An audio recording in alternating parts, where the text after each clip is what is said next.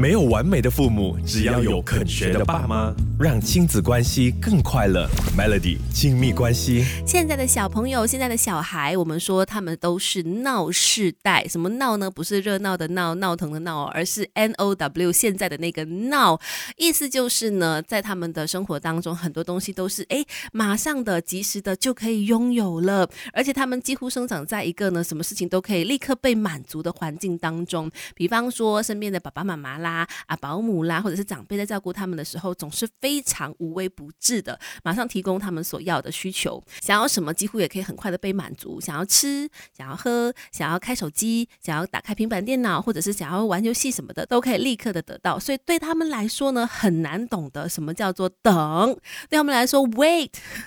对他们来说要等待呢是非常非常困难的一件事。我也有发现，当然现在呃我的小孩是非常小的阶段嘛，那。小小孩或者是小婴儿，他不懂要等这件事情呢，可以说是很正常的。因为呢，婴幼儿的话呢，天性就是比较自我中心一点，就是他们的大脑还需要一点时间去慢慢的发展起来、成熟起来，做到自我控制。在还小的阶段的时候呢，他们难免都是有什么就会立刻想要得到的。可是你如果只是大人靠着用嘴巴跟他说你要等，即使你的手伸出来说 你要等待，对他们来说还是不懂什么叫做等待，什么叫做有耐性。单单只是听语言的话。是无法理解的，所以父母要做的是在生活当中教导孩子什么叫做等待，什么叫做有耐性这件事哈。等一下一一告诉你方法。没有完美的父母，只要有肯学的爸妈，让亲子关系更快乐。Melody 亲密关系。嗯，在教养小孩的过程当中，真的真的好多东西要学的，比方说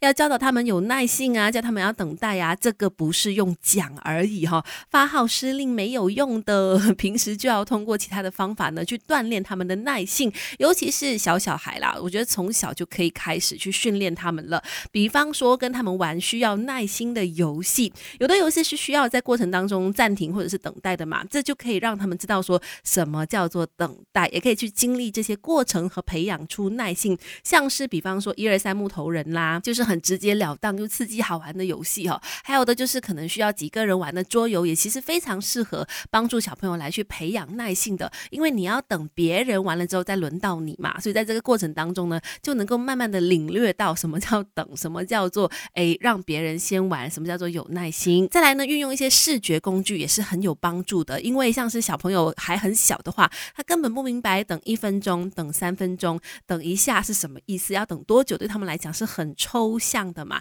这个时候呢，大人就可以用比较具体的工具来帮助他们了解等待要等长一点的时间是什么意思，比方说。最简单的去买一个沙漏，让他们看到说哦，这个沙漏完全滴完之后呢，哎，你就就可以去做什么什么了。那你要先等一等，或者呢是真的，就是孩子比较大一点的话呢，用阅历的方式也是一个方法啦，让他们知道说哦，可能几天后我们要去哪里哪里，倒数某个重要日子等等呢，就可以用日历的方式，让他们可以用眼睛看得到的方法去理解，还有等待时间经过的概念是什么意思哈。没有完美的父母，只要有肯学的爸妈。让亲子关系更快乐，Melody 亲密关系。你好，我是翠文，继续在 Melody 亲密关系跟大家分享教导小孩有耐心，然后可以愿意等待的方法。那刚才就提到说，用一些游戏啦，或者说，哎，用一些真的是很直观的、直接可以看得到的工具去帮助他们知道时间的概念哈。再来呢，其实父母当然也需要就是以身作则。我们难免会有一些烦躁的时候啦，或者是需要等待的时候，像是比如说堵车啦。